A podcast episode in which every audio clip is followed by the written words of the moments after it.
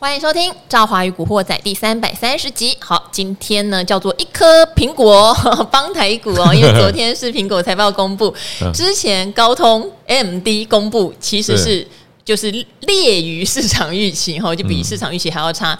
呃，有的是在财报部分，有的是在财测的部分，财测就等于是预期。呃，下一季的状况可能会比华尔街的预估还要低哦。那昨天晚上苹果大家就很瞩目了。好，那苹果虽然营收是略略的下滑，就是比市场预期低百分之三左右，可是毛利率倒是提升的。嗯、而且呢，可能让大家稍微小意外的是，它是 iPhone 卖的好。因为之前有的人会说，哦，可能他要去卖 iMac 啦，嗯、或者是他有一些什么软体服务的收入啊，就没想到他本身 iPhone 卖的还还行，好还行，嗯、好，所以呢，这个就有点点激励到台湾的电子股。不过坦白讲啦。有没有激励，就只是一个小红小黑而已。嗯，好，最近的台股就很容易走一个小红小黑，嗯、还是比较像盘整的格局。那这段时间，赵华每次都请达人去分享哈，他们有一些人生路上的经历。因为股市很大的一段时间都是在盘整哦。对，股市百分之七十到八十的时间叫盘整盘。哈，那只有剩下百分之三十到百分之二十的时间，它是会。一直往上拉，或者是像二零二二年哇大崩六千点吼，这个是比较少见的年份哈。嗯，好，那现在看起来，说实话，从呃过完农历年到现在，都还在盘整盘的范围哟。他们没有往下破，也没有往上破。呃，个股是轮动的，可是你也会发现很多的题材股虽然动一下动一下，可是都几乎没有再创高哈，嗯、就无聊了。说实话。对，所以在这个无聊的时候，我们要干嘛呢？就是来听听看大家到底怎么样来度过哈，就是赔钱的时候也好哈，或者练习出自己赚钱的门路也好哦。嗯，好，今天的来宾是我们从第一集 就搭档的哈，权证小哥。嗨，大家好，我过来啊。好，小哥来了哈。小哥的故事，大家有兴趣的话哈，可以到一百四十六集哈，EP 一四六，稍微先听一下。那时候他有去讲，因为小哥的人生比较大起大落。嗯，我有看到留言区说，哦，你的达人听起来都一帆风顺呐，能不能讲一点做的很痛苦的？哦，你可以看一下 EP 一四六哈，去冲绳玩一下就掉了八百万的故事。好，这个八百万也是朱老师创业失败赔了八百万，八百万是个迷之数字。对，好，好，还好不是被诈骗给骗了。哦啊，这个可痛了。哇，最近那个哦，我都实在不晓得他们在想什么，怎么那么好骗呢？对啊，而且还有还有台大的被骗两百多万，可是那个不是被骗。好，台大那一位我看了一下他的影片，嗯、他的影片就写说他知道那可能是个庞氏骗局，就是一个拉一个进来嘛，哈，他是那个 IMB 平台嘛，哦，那。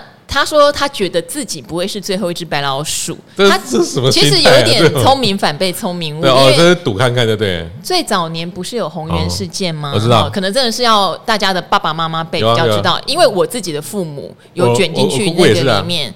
对，因为我父母是老师嘛，那他们就你知道，老师很单纯，口耳相传，宏源好像骗了八年才炸掉。”等于是你前八年参与的人，你是大概投入一年多，你就可以拿回你的本金，因为利很高嘛。是，所以前面的老师们全部都有拿回来啊，还翻倍了嘞，就会一个接一个。那八年是很长的时间，对，所以等于是你前面投的人，如果后面没有在。非常大笔下去，可能都赚得很开心。对，那那一位台大财经妹，她的意思也是，她觉得那 她现在赶快加入，她是比较早的嘛，总可以赚个一两年本金回来，或是再赚一些钱，她再落跑烂摊子留给后面的人。嗯，这心态就不大好，心态不太好，就是聪明反被聪明误。但我还是觉得她她愿意怎么讲，愿意讲出来，还是讲出来，这是个骗局啦，还是愿意讲出来，至少啦，至少对啊，警惕一下还不错。对啊，所以。那我自己觉得比较难受的是说，有的人是，例如说有在看我们的节目，或者甚至订阅了一些我们的订阅的那个内容，结果就说，虽然我有订阅你，可是我还是被谁谁谁诈骗了几百万，就是被虚拟币啊什么。对，他就说我虽然有订阅，也知道你们讲的都很好，然后也想学习，可是就觉得诈骗那个钱听起来容易赚，就被骗了。对，所以这真的。通常会被骗的哈，我觉得就会第一个也会有点贪心了。嗯，哎，其实我觉得做交易还是要努力一点，是自己做功课。那当你把钱交给别人哦，都是很有可能出事的。嗯，对啊，你看 P to P 就是把钱交给别人啊。好，这就是跟台湾这个 M D A M B 类似的情况。大陆其实几年前应该是我忘了几年，就是叫做 P to P，对，就是互相在私底下借贷的一个平台。对啊，没错。其实以前也介绍过，但是历史还是会不断的重演。对啊，对。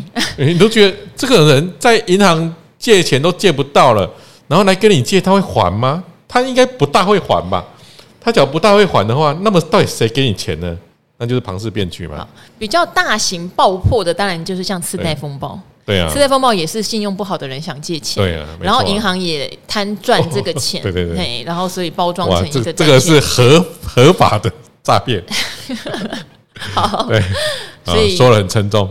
这个真的是说起来沉重，所以才靠自己啦，真的。我觉得不但是靠自己，就算大家是听牌也好哈，嗯、因为有的达人真的很厉害哈，像手风旺的，真的最近他们在分享什么就一直在大涨，都是有的哦。那说实话也，也也有一票我看得出来，这些听众或观众们是所谓的跟单仔，好，跟单仔没有关系，但是你要知道自己进出的依据。因为有时候跟跟跟十档总是会有两三档不见得涨，可能还反跌的。对，那你跟到的偏偏就是这两三档，这已经是一个运的问题了哈。是啊，那跟到了不停损，然后对也不换股，就一直死抱到套到极深。那别人也就跟你讲说，这一档看起来不行了，营收都在往下降，筹码大户也都跑光光。可是你就会很执着着说，可是他当初报这档啊，可他当初讲这档啊。你们都说他很厉害，他他这档很烂呐，啊啊，这样就是没有为自己的买卖做到最后的责任了嘛？对对啊，因为就是就是我们讲筹码，对不对？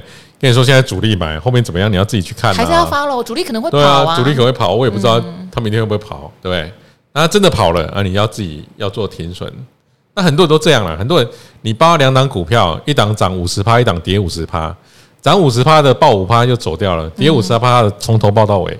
就是已经套五十趴了，还是死抱活抱？对啊，对，嗯，好，所以这个不大适合做股票了。好，其实这也是一个反思哈。我们都说，呃，投资可以让你的死薪水变大嘛，对。可是它也可能让你的死薪水变得负债哦。对啊，对哈，所以这个还是要摸清楚自己能够赚钱的方法是什么。那像小哥，大家都知道，嗯、小哥给人家的形象就是说实话比较短线交易，对啊。而且当年的小哥是做权证起家的，嗯、就更加的是那种更短、高杠杆、超短，只是隔日冲啊。我们那时候都隔日冲啊，就是今天买了明天卖，今天买了明天卖，那每天追强势股，好就这样。但是小哥，你是像你是理化老师，嗯，刚刚讲到像我爸妈都老师，老师照理来说应该是比较保守，才会跑去参加红源集团的股票。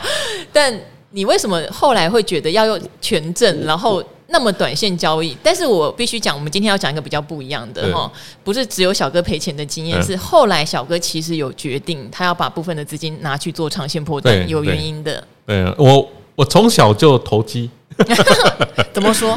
我听一下，听一下。哎，各位你可以去看看我第一本书啊，二零一零年写的。我小时候我都去那个赌博电玩店啊，赌博电玩店，而且小时候就我是靠赌博电玩店为生的嘞。怎么说？就是因为生因为那个年代哈，那个年代大概是民国七十五年、七十六年，嗯，就是台湾赌博电玩最兴盛的年代。是你那时候很小吧？十五岁啊，七十五七十五年，我十三岁，十三岁，十三四岁。然后那时候赌博电玩，因为那时候的电脑的位元素很低啦，就电脑很笨啦。对，啊，他们很笨，就是我们在旁边观察，就大就大概知道说，这电脑快要吐钱了，因为。因为他们的那个赔率是差不多固定的，例如说他吃十块，他吐七块出来，哦，所以我们就等他吃了十块，准备去接他剩下出，准备要吐的七块。等一下，现在是 AI 战胜人脑，嗯，你那时候是人脑战胜。我那时候 AI 很笨啊，那时候是真的很笨啊，那时候我们都看得出来啊，看得出来之后，我就放学，放学。我们那时候老师跟我们讲说，你只要数学先算完的，你就先回家。哦。啊！结果我就我就赶快上网，就赶快赶快去电赌博去电玩去那边蹲，然后蹲一蹲之后，哎，就知道看出来这个规律啊，看出来规律就从里面赚到一些零用钱啊。那那时候很多零用钱靠这边赚，好，一直一直到了高中高高二高三之后，哎，那电脑就变得比较聪明了，那这个漏洞就变得比较少。哦，那不过一直到现在哈，一直到现在，我觉得做交易跟以前做赌博新电玩也诶有点像，不是做了是。玩赌博新电玩，我没有做过啊。玩赌博性有点像，就是有时候交易呢，它还是有点漏洞。嗯，就比如说现在的隔冲大户，他们就利用了台股一个很大的交易漏洞，叫做涨停板。嗯，涨停板了，就这张股票为什么今天会涨停？就是因为今天买的人比较多嘛。对，所以隔冲呢，他就例如说哦，隔冲这样子，呃，这边有这个一排一百多个人准备买那个红豆饼，红豆饼。对，哦，买一买，他看到哎，今天红豆饼应该会卖完，对，他就。插队，老板，这红豆饼我全收了，哦、全部都我都我的，呃，这个都我的，然后就抢走，嗯、你知道吗？因为那个价格优先，嗯，速度优先嘛，市价优先嘛，所以他们就把它抢走。那抢走完之后，明天各位请找我来卖红豆饼啊！老板不卖了，换我卖啊！他明天他就可以把红豆饼卖给这个今天没有买到的人嘛。好，那这个就是交易的漏洞，因为我们有涨停板限制，是，所以隔冲为什么在盘好的时候要赚很多？因为他们就一直在插队啊。我今天插队，我就先买好啊，因为我看它涨停，代表今天买气很强。那我插队买好，我明天再倒给你。所以如果说像美国那种无涨跌跌停限制的，就没有办法玩，对不对？没办法玩，他完全没办法玩。嗯，那台湾还有一个特殊的限制是，台湾有些限股当冲，限股当台湾可以玩限股当冲，然后有些股票限股当冲，但它没有资券，所以你只要去放空这种股票。哇，放这种股票，万一被锁涨，你完蛋了，因为没资券，你根本调不到券。就是因为没有资券，所以我们有时候会用现股做当冲嘛，现股卖出。但是现股卖出到了收盘前一定要回补，一定要回补。然后它是因为没有券嘛。那可是很暴利的哦。例如说，我前几天还玩了一个，就是我做当冲，我想说我空在四五趴，我停损设七趴，我觉得蛮安全的嘛，因为涨停十趴嘛，对不对？我四五趴，我就再赔个两趴。我停损设七趴嘛，对，结果七趴那个价格我看到之后瞬间锁涨停，嗯，那我的那个回补单瞬间送出哦，我有去看那个成交明细跟我的委托单，对，那个秒数是一样，嗯，但是后面毫秒不一样，我后面不晓得差差几十毫秒还是差，因为我是点三百毫秒嘛，所以我应该差几十毫秒到一两百毫秒之间，是，但是我就补不到。啊，所以呢，我隔天我又莫名其妙付了一个十万块的那个借券费，是对啊。那这个这个，我觉得很多游戏规则其实它就是有漏洞。而且你刚才说比较毫秒哈，所以有些城市交易单对就比较猛了。像我们散户就是默默在那按，但买你用手机手机还在那边按，对不对？那个城市交易的哈超级快，城市交易超级快，所以你根本根本来不及啦，你根本来不及回不到。那他们就利用了这些漏洞啊，就是其实隔冲就利用这些漏洞，因为台湾的漏洞其实对做多有利，对做空不利。嗯，好，那研究筹码的对做空有利，对做多不利。哦，嗯，哎，没有没有，跟着看，研究筹码是多空都有利啊，因为做多你可以看到波波段单嘛。那那做多的比较难每天去追踪到，嗯，那做空的你可以每天看得到，因为有隔冲啊，或者有。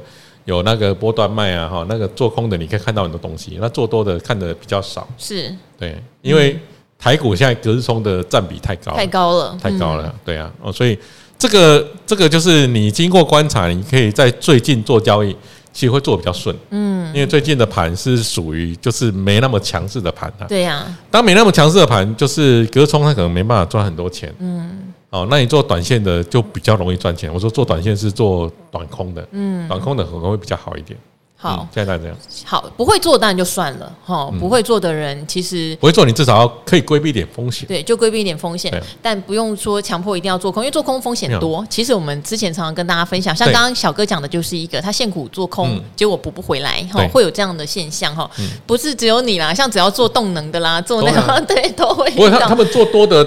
没有问题啊，没有动能的也会做空啊。哦，有动能杀下去的时候也会做空啊，都会有遇过同样的事情哦。其实会做空的就有这种问题。对，之前艾德恩就有分享过，他有一档也是啊，现股做空后来被补二十万嘛，二十万借券费。对，我那天补四十八万。对啊，很恐怖啊。好，但是你一开始从权证，对，就是注定你一开始就要断。对啊，很短了。好，就但是因为你有讲，因为从小你就观察赌博电玩，你就会抓到一些所谓漏洞，哦，或者是说，对，就美感，其实权证也是美感，只是对一般一般人来说真的有点难。哈，对。那其实很多的小资都很希望利用当冲来让自己的钱放大，因为没有钱嘛。很多人觉得当冲叫无本嘛，嗯、对，可是却发现要交割的时候就赔一大笔。其实之前呃有一位听众朋友，我已经帮他回了哈，嗯、就是他是去当冲东哥游艇，哦、结果东哥游艇是在处置期间，他没有劝，他也没有发现，但是我觉得这样就有点离谱了，对对，就是处置期间他不能限股当冲啊。对，刚刚有讲到这个放空有很多的限制，然后但是也有很多的小资主，他想学另外一个东西叫当冲。对不管你是放空还是做多，他想当冲，因为他觉得钱就很少啦，嗯、钱很少，我还存股，我要存到哪一年？哦，像昨天晚上节目啊，就是请那个大侠来讲他存股嘛，可是很多人就会很不开心的说，我就月薪才三万块啊，嗯、我要存到哪一年？一年我才只有薪水三十六万这样子，对所以他就会觉得，我如果短线冲冲冲，我比较有机会把小钱冲成大钱，冲成大钱，我再来存股不就好了吗？好像也没有错哦，但有百分之。九十八的人是把小钱充成没有，不是小钱充成大钱哦，小钱充成没有，小钱充成没有，不要小钱充钱充成负债就好了。因为通常你没有钱，你做当冲哦，大部分有很大机会你会面临到违约交割的问题。嗯嗯，因为你根本没有钱去交割。对呀，没有钱交割很可怕。对，我们时常有学员这个传讯，哎，小哥我没有钱交割。通常这种我就觉得，你看没钱交割，你玩什么当冲啊？对啊，那你没有钱，其实。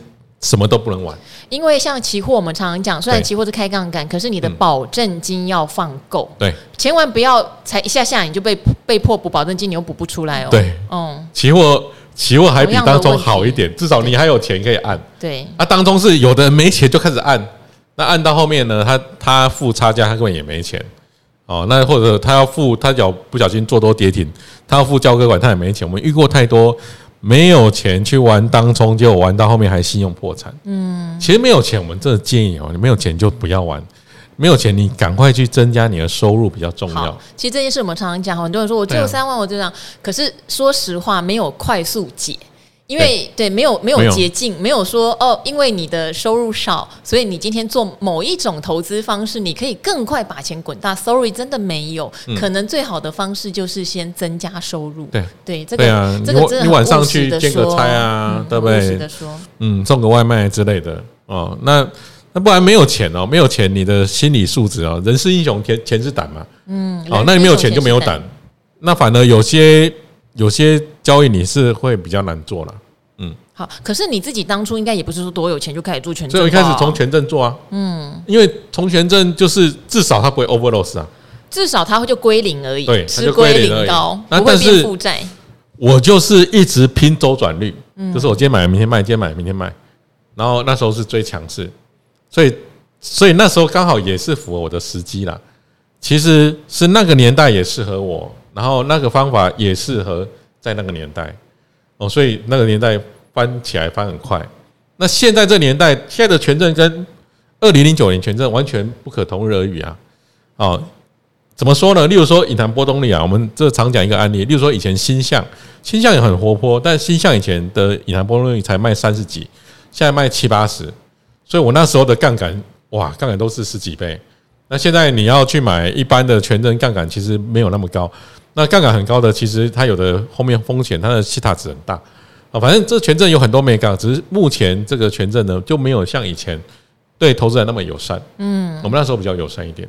嗯，好，因为商品刚发行的时候总是有比较多的漏洞，没错，真的。二零一九年那时候刚 刚开始新制，好，然后发行久了，发行商当然就会慢慢把漏洞补起来呀。对啊，他们不想赔钱了嘛。嗯，一开始就像最近的临时台啊，那个。夹娃娃机临时台，你去看，刚开幕的都很佛，开了两个月，他发现完了，他一直被人家夹走，他就不佛了，一样。小哥去日本夹娃娃还有发现哦，今天白天他夹了一轮，隔天再来，那些机台全部都被校正了，对，都被调过了，而不是做慈善基业了，对啊。所以现在的环境，如果说做权证没有像小哥当年那么有利，这个也只好跟大家讲，对不对？哈，所以现在小哥比较着重的还是分两块，一块还是我看你短线交易还是做的很厉害啦。一块刚刚有讲，为什么你会把一块拿去做存股？我看你跟古鱼后来也变好朋友。哎，对啊，我我今天看我的那个扣缴凭单呢，哇，我的股利也是蛮多的嘞。你股利啊？对，我的股利要八万块，我也是用光。啊，好了，那。这个为什么这样子？因为年只会年纪会会越来越大嘛。那年纪越来越大，总是不能，因为做股票是为了让你财富自由。那你财富自由，每天做当中，你有财富，但是没有自由，因为一直在被玩哦。所以呢，要有自由，大概就是不要看盘，然后呢，靠股利过日子嘛。啊，所以我希望我的呃，可能未来个三四十年可以过这种生活啦。嗯，呃，看盘不用看太多啊。不过现在现在看盘是因为看盘实在太有乐趣了。哦，对你来说你是专职看盘，所以是有乐趣的。嗯，对啊。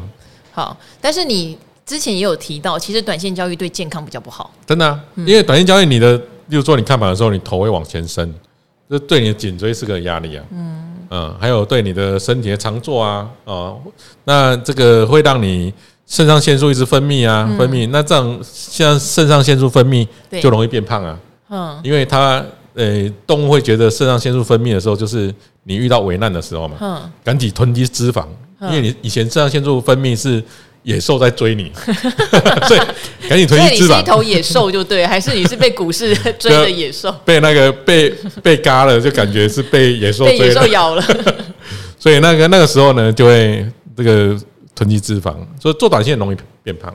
做短线很容易变胖，真的附加的问题就对了。真的啊，嘿，对，因为对啊，因为身体的关系。好，但是我问你哦，因为做短线，因为你你后来研究筹码嘛，对不对？做短线，你可以从盘中很多及时的筹码的变化来抓。对。可是做长线，你要依据什么呢？也是筹码吗？还是因为很多做长线的人都是看基本面来做啊。可转债啊。哦，你做长线是看可转债。拉爆吹，呃，拉拉拉罐吹爆换。拉罐哎呦，赵好比我还熟。拉罐吹爆换啊，对不对？哎，这个拉罐吹爆换，它的过程可能有的半年，有的一年呢，这很长啊。嗯。而且我们今天的节目哦哦，东森理财达人秀，达人秀就有讲哦，有可转债、低档发债，然后呢又有殖利率啊，那你买了至少至少有殖利率陪着你嘛？那这殖利率我跟你讲，保证比那些很奇怪的 ETF 啊，例如说这个礼拜有一个。零零叉零零的 ETF，配那种 让人家觉得我自己从口袋里拿出来好了的钱给投资人，哈，一张配你十七块的，买买杯茶都不够的哈。这个就那个那至少至少我们可以挑到四五趴四五趴的股票，然后呢，你买的假如套了殖利率至少也够啦。那你买的公司比你更想要把股股票拉起来，嗯，哦，那这种这种股票，我觉得就蛮值得做长期投资的。好，直利率可能大家会觉得跟短线交易好像没有什么关联哈，但小哥讲的就是，当他今天对产业基本面其实没有办法像那些价值达人研究那么深的时候，他会去揣摩公司的心态。对，公司在一些呃特殊的时机发可转债的时候，最后他会希望把股价拉起来，不要还债。你会自己去把它转换成股票，因为转换成股票对你也比较有利，对他也比较没压力哦，他不用把现金给你，两边都很好，对，两边他都开心。但唯一缺点当然就是他可能股本就会变大嘛，对。不对？好，股本变大就会有点影响到以后的成长动能，这样。但说实话，如果他当时就是不想还钱，那这对他来说就是一个好方法，对对，然后变相增资，对，没错，变相增资哦，对，好，所以小哥会去挑一些他在。一些好的，譬如说股价低档发债，为什么以后拉比较好拉嘛？比较好拉，拉起来你就会觉得，嗯，那我就转换，我就不跟你讨钱喽，哈。对，所以这些公司已经隐含了某种企图，哈，不是说他刻意不还，但他已经有酝酿这个脚本。再来呢，如果他没拉呢？哦，偏偏这个天不从人愿，环境也不好，拉不起来。那可以去看他历年的配息状况哦，不是当年度而已哦。大家记得，呃，殖利率哈这件事情连有没有连续配发股息？好，我们常常教大家，例如说他挂牌十年，有没有这十年都配发股息？对，他挂牌二十年，有没有至少十五年配发股息？好，好，这是其一。第二，他的股息配发率是不是都相当的稳定？对，例如都配个七八十趴，好，都是稳定的。这样子你就可以确定你现在把它算出来的殖利率是真。真的对，好，不太容易出包。没错，可如果他过去就是不稳定配发股息，配发率一下子三十趴，一下八十趴，嗯，对，那你就很难确认他现在的高值利率是真的嘛？哈，对，所以他会搭配一些条件，对，但这些条件都是我们一般人就做得到的，嗯、一般人去看历史资料就看得出来的，对，你不需要去拜访公司，你也不需要去非常了解这个产业，好、嗯、就可以看到的，对、啊，对，所以小哥他用的方法是他也许没有去拜访公司，嗯，可是他用这些条件综合起来，他还还是可以做到长波段且下档有保护的单子，对啊，因为我们以前有拜访过公司啊。跟老板坐隔壁哦，你去拜访公司干嘛？对，你就从筹码看老板有没有在进出啊。对，跟跟你讲完之后，你感感觉蛮好的。然后你你去买，老板就到货。对啊，会也会这样啊，因为你要想说，人家告诉你好的，到底是为了想干嘛？我也不知道。所以不如自己研究啦。好，拜访公司这件事情，我觉得真的是可以交给投信法人啦。哦，对对，对，因为投信法人会不会被骗？我必须告诉大家，也会。好，我以前真的常陪着经理人，大家就一起去所谓的扣公司嘛，哈。然后那我也听过很多，呃，在行情好的时候，其实。人家骗人没关系，行情好的时候最喜欢你骗人了哈，就是发言人就会跟你说，哦，我们原本的某某产品，呃，确实不怎么样哈，也已经到了成熟期，可能只能贡献 EPS 两块，but but 我们在第三季某某新产品就会进入到量产，预计明年第二季就会看到数字表现，嗯，但是当时我去听，内心会觉得充满问号，因为大家知道，如果它突然出现一个新产品，对，可能要导入到。整个量产的时间点可能不会那么顺利，你知道吗？可能那时候就是像现在开法说一样，你你说下半年有猛爆性成长，大家就信了。对，好，所以回去研究员们就会写，虽然上半年这个 EPS 不是很理想哦，但是这个预计新产品导入后，明年将会成长百分之四十，哇，可以一定喷的，后来就开始喷，对，但是后来没有验证。其实大部分你觉得他讲的实在有点空跟有点梦的，都很难验证，对啊，几乎无验证。这个这个我们常看到啊，那种例如说发可转债在高档的时候，那公司派每每次都会讲说，明年我们的营收要挑战多少？挑战几亿元哦，挑战 YY 几趴，结果过一年看根本没有这回事。对，那你去骂他，你不是说要挑战吗？嗯，挑战失败不行吗？你不能骂他。我们有挑战，但没有 挑战啊，我们失败了，他就没事了嘛，很快。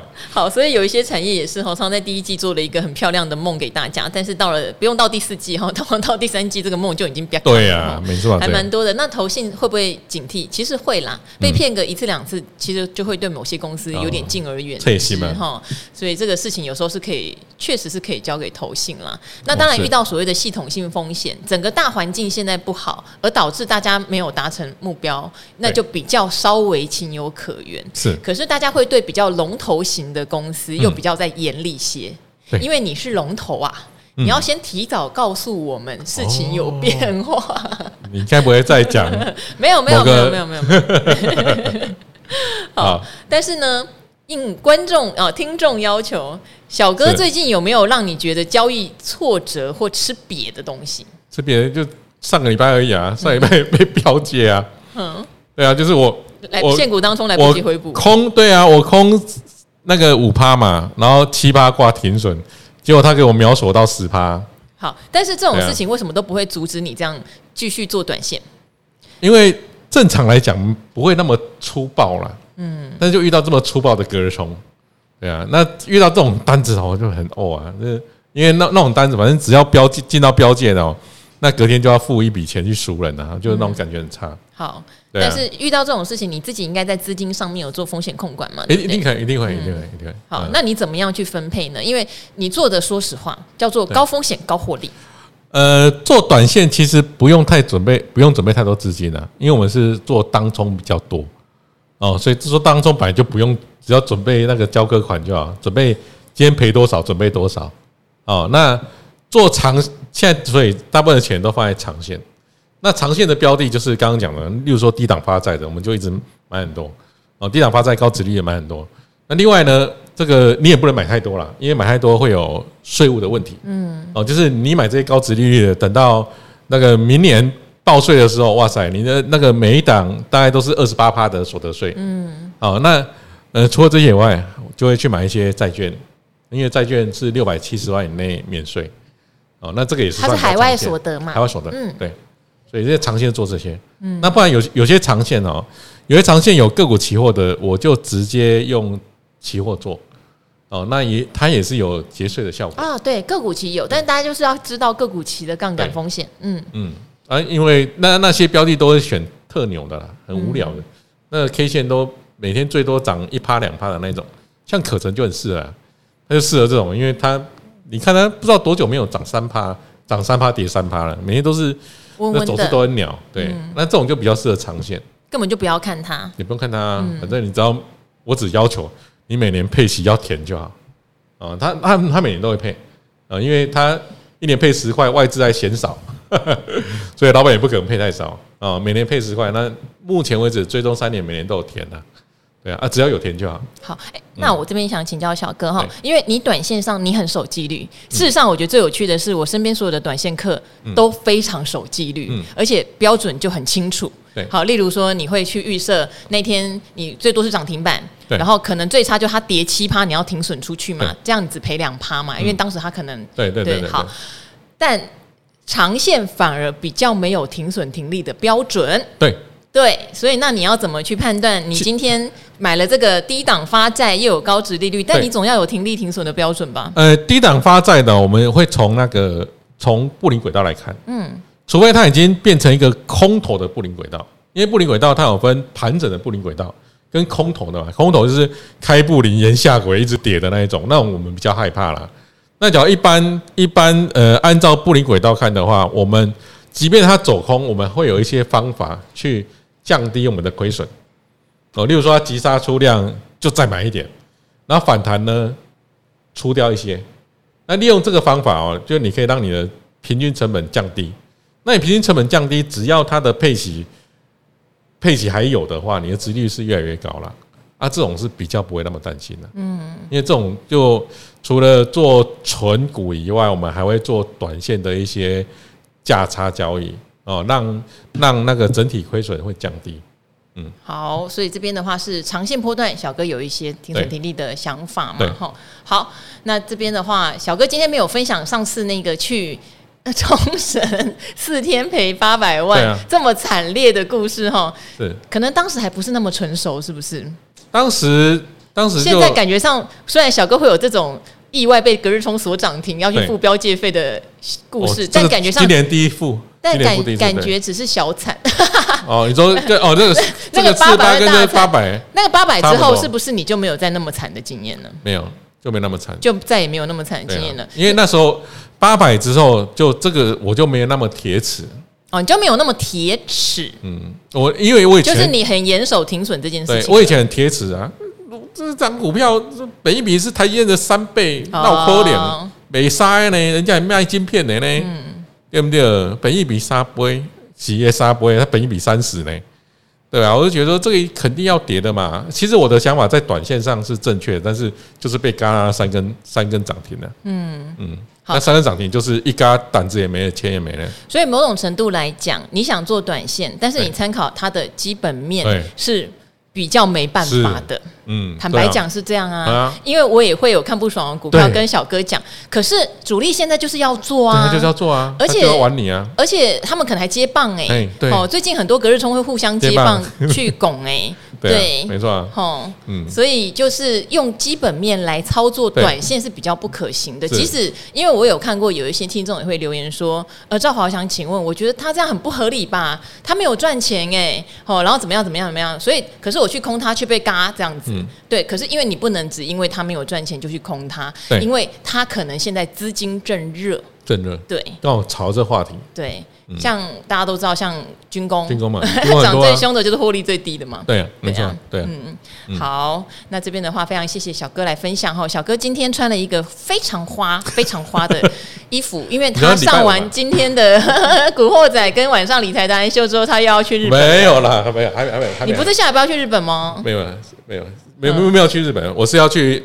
台湾的东北角玩，不过刚好又要下雨了。礼拜天了，好，小哥一直在游玩的路上哈。嗯，对对对，真的很令人羡慕哈。可是大家真的要知道，做短线是小哥是全职交易者，他才在做短线哈。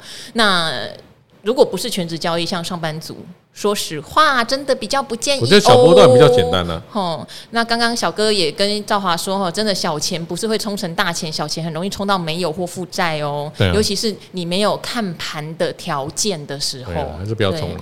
第一个是有没有看盘的条件，第二个是有看盘的条件，也要有停损停利的心理素质，这个很重要哦。没有钱就什么杠杆、什么小资呃、什么当冲短线都不要做。嗯，因为负担不起，真的对，增加收入比较重要，真的。好，礼拜五喽哈，六日可能看起来会有点飘雨哦，大家出门要小心。对呀，啊，正要出门就飘雨，那就跟古惑仔的朋友们说，周末愉快喽！周末愉快啦，拜拜，拜拜，拜拜。